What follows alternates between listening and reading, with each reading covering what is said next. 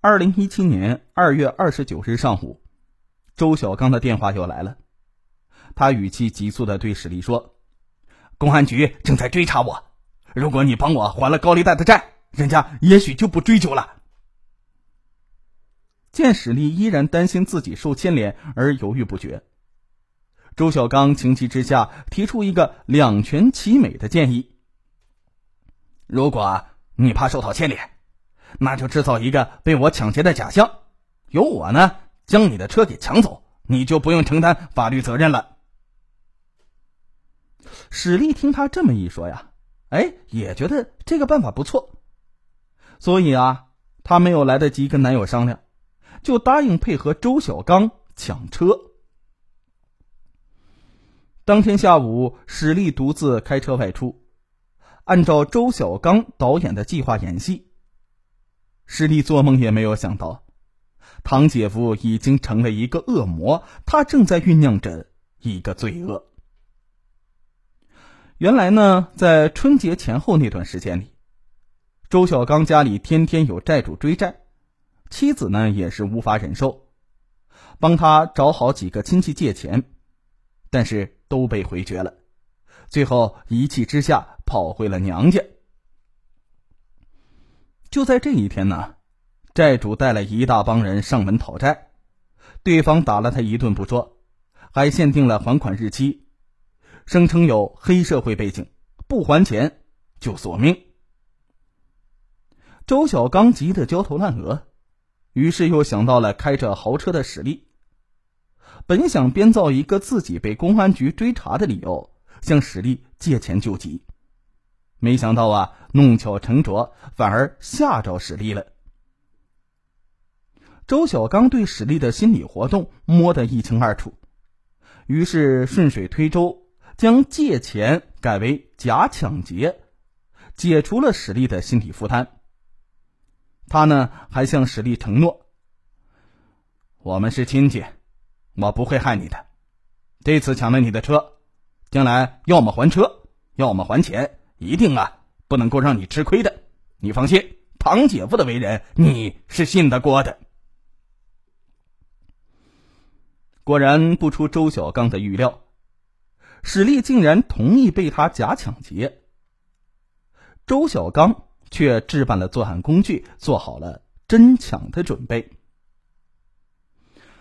案发当天下午，周小刚让史力开车来到苏州高新区的一处荒僻地，两人见面之后有说有笑了一会儿。周小刚随后拿出绳子和胶带，像导演一样比划着设计场景。这史力呢，他竟然鬼使神差一般，任由姐夫把自己五花大绑起来，嘴呢也被姐夫用胶带给封上了。据周小刚归案之后交代，他绑好史力之后，本想按照事先说好的那样，直接把史力丢在荒地里，由他自己去求生，自己呢则开着史力的车跑路，做了一个。假抢劫的假象。可是，当他转身上车，准备开车离去的那一刻，只见史力的头在不停的摇动，仿佛在用眼神示意他放开我。周小刚转念一想，如果史力活着，他必定为车被抢的事报警，也必定扛不住警察的询问而说出实情。最终啊，还是会将他给交代出来。想到这里，周小刚将心一横，要想毫无牵绊的达到卖车还债的目的，干脆假戏真做，让史力永远的消失。周小刚下车之后，径直来到了史力的面前，掏出事先随身携带的匕首，凶相毕露。史力见到明晃晃的刀光，惊恐万状，瞪大了眼睛。因为身体被绑而无法动弹，史力是只能用眼神、用面部表情、用摇头的方式，示意周小刚不要这样做，不能这么做，不该这样做。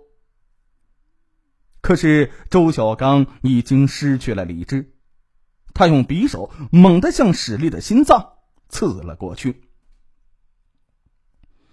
可怜的史力，只能像一只受宰的羔羊，任由周小刚的宰杀。那一刻，史力将心中的愤懑、暴怒，通过死不瞑目的眼神、死有不甘的面目表情表露无遗，从而为刑警和法医留下了蛛丝马迹。周小刚将史力杀害之后。将其埋在路边的干涸水塘里。随后，周小刚驾车离开现场，让一个懂车的朋友将车卖掉还债。没想到，只有短短几天时间，史力的尸体就被发现。警方啊，也很快将他给抓获归案。周小刚到案之后，开始时那是万般的抵赖。企图掩盖自己的罪行，辩称史力生前已经将车给他，委托他帮忙变卖，他对史力的死一无所知。在史力男友堂姐的质证面前，周小刚的谎言被戳穿，但他以为死人不会说话，想靠一面之词减轻罪责，狡辩史力是主动求死。他不过是帮助史力完成轻生的意愿，没有杀人的故意。周小刚百密一疏，他忽视了苏州当时气温较低，冰冷的泥土为史力的尸体起到了冷藏的效果，加之发现及时，尸体得以完好无损的保存了下来。于是，办案刑警通过视频。让死人说话，将史力死后的面部表情、眼球状态分别展现给周小刚看。刑警结合视频、图片、法医报告反驳周小刚：史力如果想要自杀，何故被绑封口呢？一个手脚被绑的人，如何在胸口捅刀呢？假如周小刚。只是协助，史力最后的表情、眼神为何是如此的愤怒呢？